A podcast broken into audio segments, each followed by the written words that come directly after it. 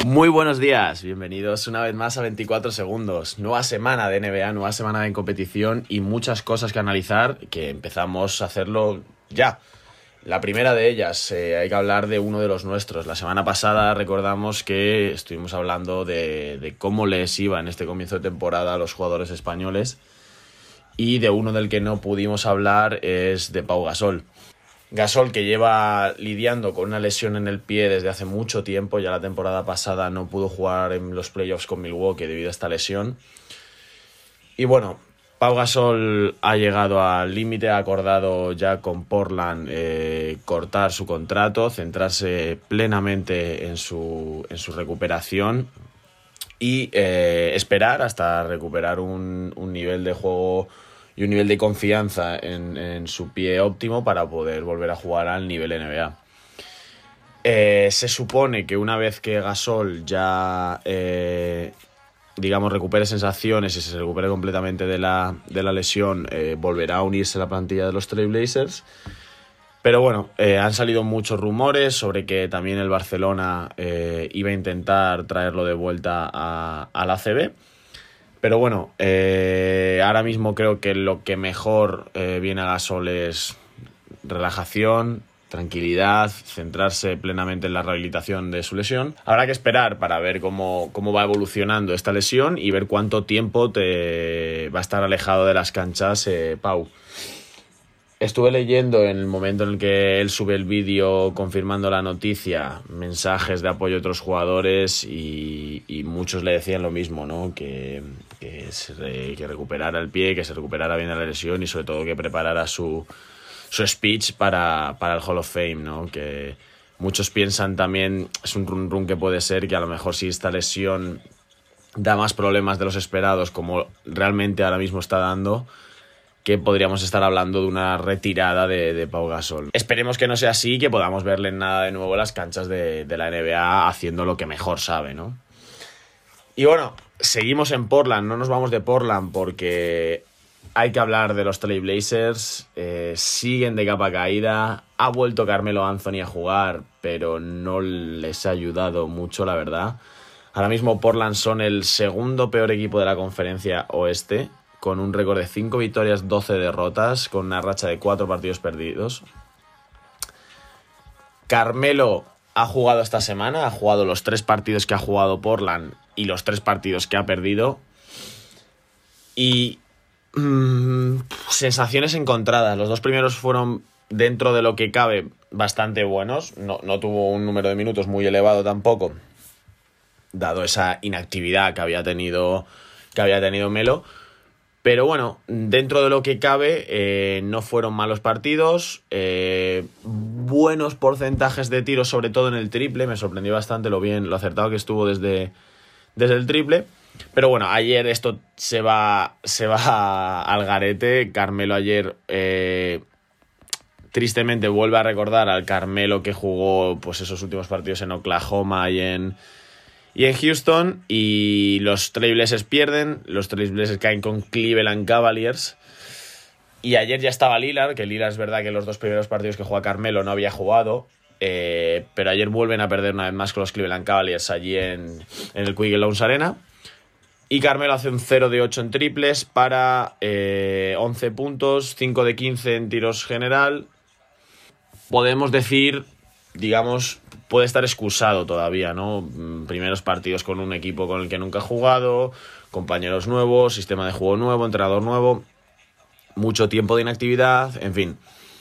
Hay que darle un voto de confianza a Carmelo. Sí que es verdad que si hoy, tras tres partidos, miramos sus estadísticas, aparece ese déjà vu eh, del jugador de los últimos años. eh, las tengo aquí, 13 puntos por partido, 4 rebotes, 1,7 asistencias, 3 pérdidas. Pero sobre todo, 34% en tiros de campo, 31 en triple, 66 en tiros libres. En fin, lo dicho, eh, vamos a esperar. eh, tenemos que darle un voto de confianza a Carmelo. No podemos a los tres partidos ya tirarlo al cubo de la basura y, hacerle volver a, a- a la agencia libre y que, no, y que nadie se interese por él y que no, y que no juegue. Disfrutemos de que Carmelo Anthony está de vuelta y vamos a ver, los Trailblazers van a reaccionar, los Trailblazers van a empezar a ganar partidos, muchos partidos y yo desde aquí apostaría a que a final de temporada son uno de los candidatos para entrar en playoffs. Con el equipo que tienen es, es a lo que tienen que aspirar. Mm, es cierto que McCollum subió el nivel cuando Lillard no estuvo, estos dos partidos ha jugado muy bien pero en el resto no es el CJ McCollum que nos tenía acostumbrados. Es verdad que no, no está consiguiendo los números a los que nos ha acostumbrado y con los que ha conseguido Portland tan buenos resultados en los últimos años. Y eso que están 22 puntos por partido. O sea, no sé cómo decirlo, si son 22 puntos, que más o menos es la media de sus últimos años, 25 era, era la media. Es más el, valor de esos puntos, ¿no? Mm, como que cuando el partido está perdido empieza a enchufar, eh, en ese momento en el que el equipo le necesita no le entran los tiros, entonces bueno, sí McCollum es uno de los que se tienen que enchufar, Carmelo por supuesto, pero yo sobre todo le pondría un puntito más en dos jugadores, que son Rodney Hood y Ken Basemore, que Basemore llega con la fama de, el de un anotador en, en, Atlanta y no lo está transformando. Eh, sí es verdad que le están dando muy, poco, muy pocos minutos. Eh, están apostando más, Terrestre está apostando más por los jóvenes. Calavisier está teniendo una gran cantidad de minutos. Anthony Simons también lo está teniendo. Entonces, bueno, mm, creo que tienen plantilla de sobra para, poder competir, para entrar en playoffs y para llegar lejos. Eh, entonces creo que es cuestión de tiempo y, cuestión de ese enganchar dos, tres partidos con buenas sensaciones, con buenos resultados, que te entren los tiros para ya despegar definitivamente, ¿no?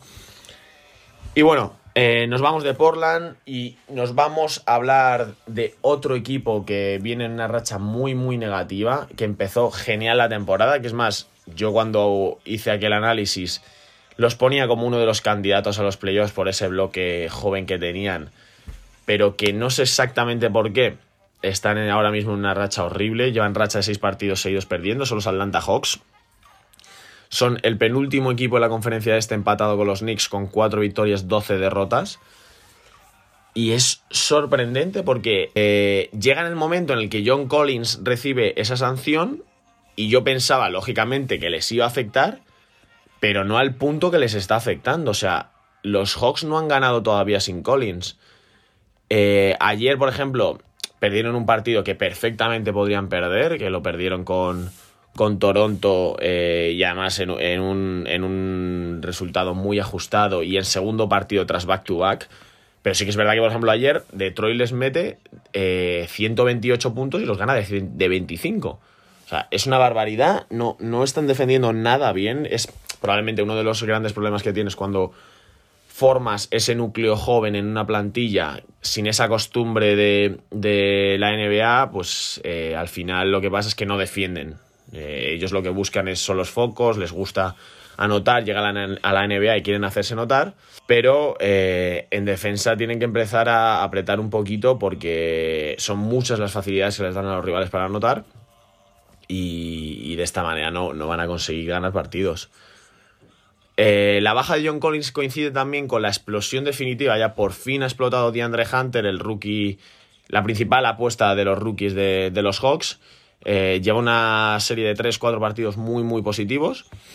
Y por el otro lado, sí que es verdad que Trey Young ayer hizo triple doble, hizo 30-10-10, pero sí que es verdad que ha bajado bastante el porcentaje de tiros y no está enganchando eh, esos partidos mm, impresionantes en el triple, sobre todo de 40 y pico puntos, que solucionaban cualquier problema en Atlanta, ¿no? Es verdad que hay una racha un poquito, pues como el equipo, ¿no? Al final si tu equipo no gana, eso es algo que a ti te, se te pega y te cuesta más también el tirar del carro, ¿no? Pero bueno, eh, no ahora mismo yo no veo salida a esta crisis de los Hawks hasta que no vuelva John Collins. John Collins era uno de estos jugadores que les daba ese plus defensivo que tanto necesita ahora mismo Atlanta. Entonces no, no me atrevería a decir que van a salir de este bache ya, porque creo que con la magia de Trey Young no les vale en este momento, necesitan algo más. Eh, como he dicho, Hunter ha explotado, pero, pero hay jugadores, Jabari Parker, Alan Crabb, eh, Ivan Turner, ¿no? estos veteranos que deberían dar un paso adelante y decir, oye, mira, momentos difíciles, no podemos cargar eh, todo el peso a los jóvenes y vamos a tirar nosotros de, del carro, ¿no? Así que esto, mala, mala situación para, para Atlanta y para Trey Young, ¿no? Y precisamente nos vamos a hablar de la némesis de Trey Young, eh, la némesis generacional, Luka Doncic. Creo que podría estar en todos los podcasts dedicando 5 o 10 minutos a, a Luka Doncic y, y, no me repetiría. Cada vez estaría diciendo cosas nuevas de lo, de lo mágico que es este jugador.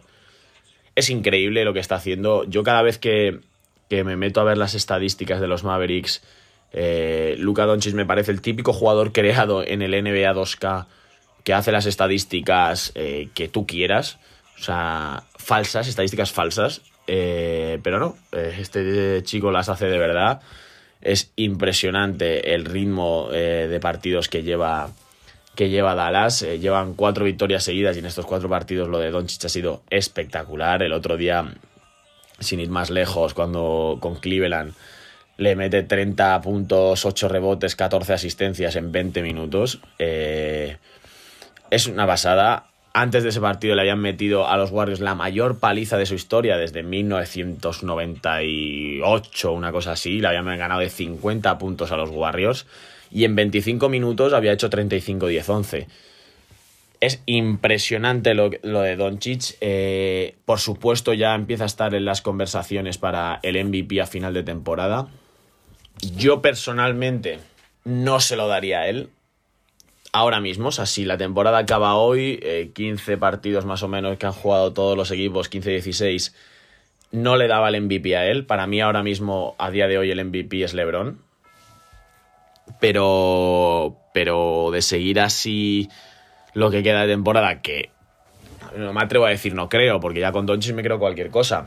Pero de seguir así, sin ninguna duda, Doncic va a ser el MVP de la liga. Y sobre todo si Dallas sigue al nivel que está. Dallas ahora mismo creo que son sextos en el, en el oeste. Eh, están 10 victorias, 5 derrotas. Si los Mavericks siguen consiguiendo victorias, siguen poniéndose la parte alta de la clasificación en el oeste y ganando partidos, eh, Doncic va a ser hasta el final eh, uno de los candidatos a ganar el, el, MVP. Pero claro, tiene que competir con LeBron. Eh, para mí ahora mismo LeBron es el MVP por muchas razones. O sea, los Lakers son el mejor equipo de la NBA.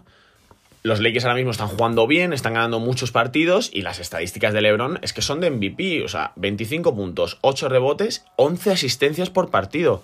Que es que no estamos hablando de un base. O sea, es verdad que el quinteto con el que salen los Lakers a jugar es, digamos, con LeBron de teórico base. Pero él no es un base, él es un alero y está promediando 11 asistencias por partido.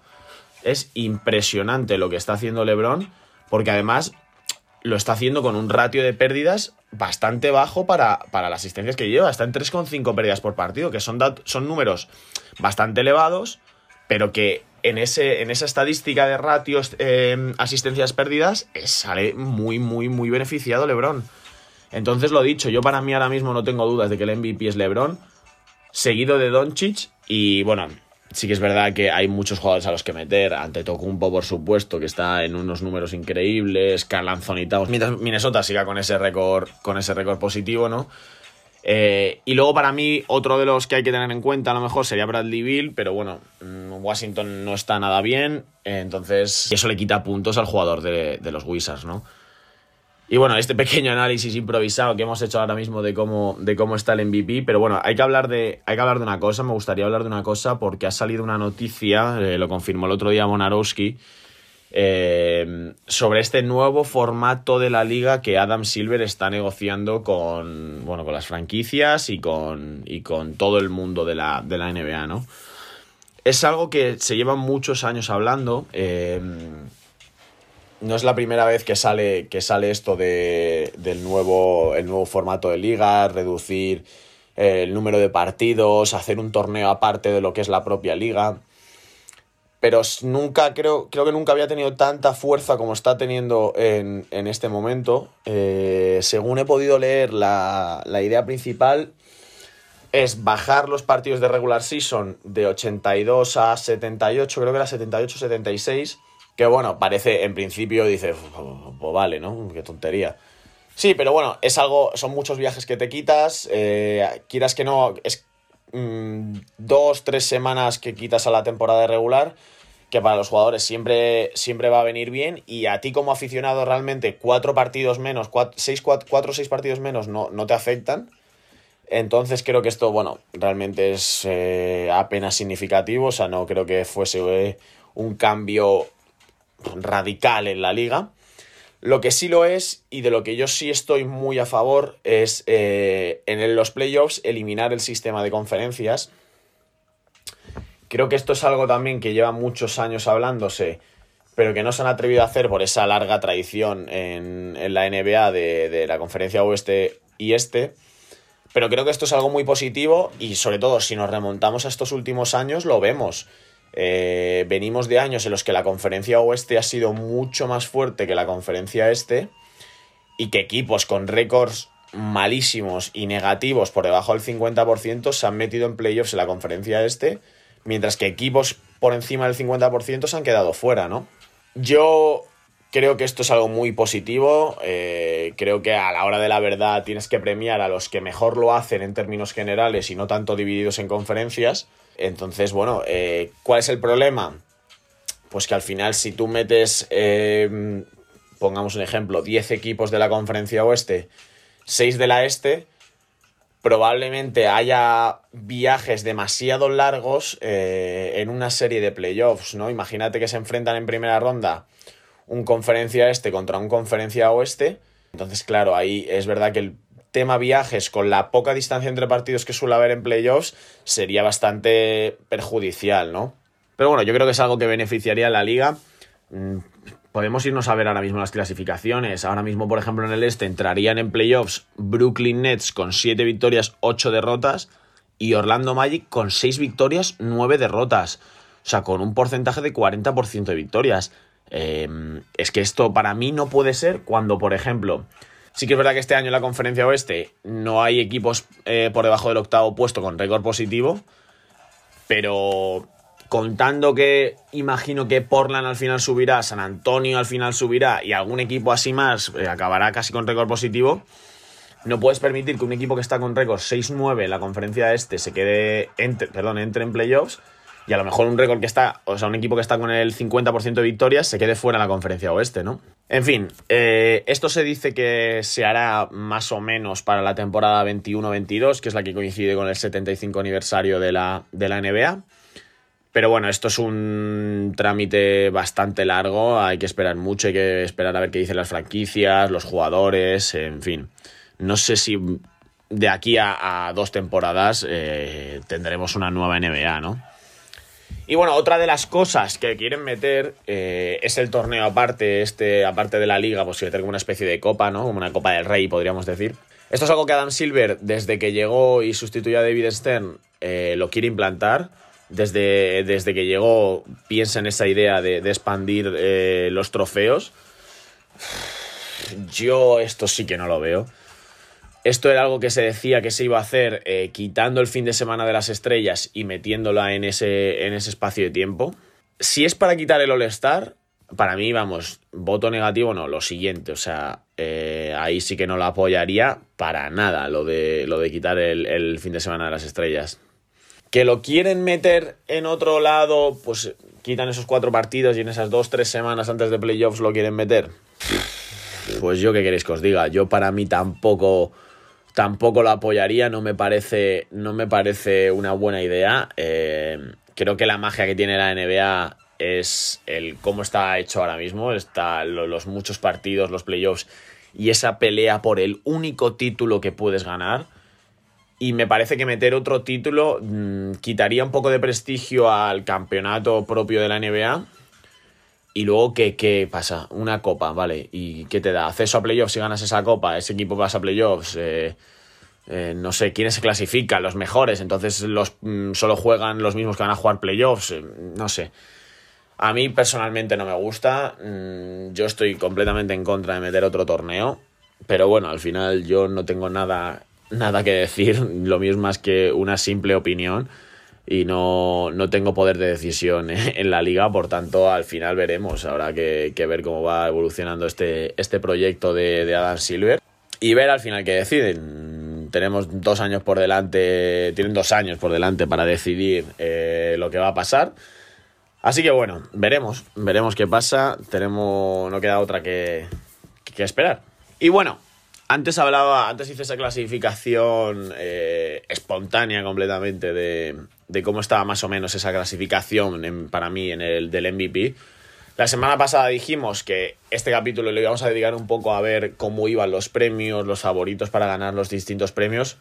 Pero bueno, sí que es verdad que con el tema de Gasol, la vuelta de Carmelo, este nuevo formato que hemos hablado de la liga, no nos ha dado tiempo a analizarlos todos. Pero bueno, ya que hemos analizado el MVP, vamos a analizar los rookies y vamos, dejaremos los demás premios para la semana que viene sin falta. Eh, los analizaremos. Para hablar de los rookies, al final ya llevamos un quinto de temporada y ya podemos empezar a, valorar un poco, sobre todo los rookies es más fácil porque ya tras 15 partidos ves quiénes están jugando, quiénes son titulares o quiénes salen del desbanquillo pero juegan sus 20-25 minutos. Entonces ya creo que los rookies es más fácil hacer este, este análisis con tan pocos partidos disputados, pero bueno, nunca se sabe, en cualquier momento puede ser que un equipo tenga una lesión, salga un rookie a jugar un poquito más de lo esperado y se salga.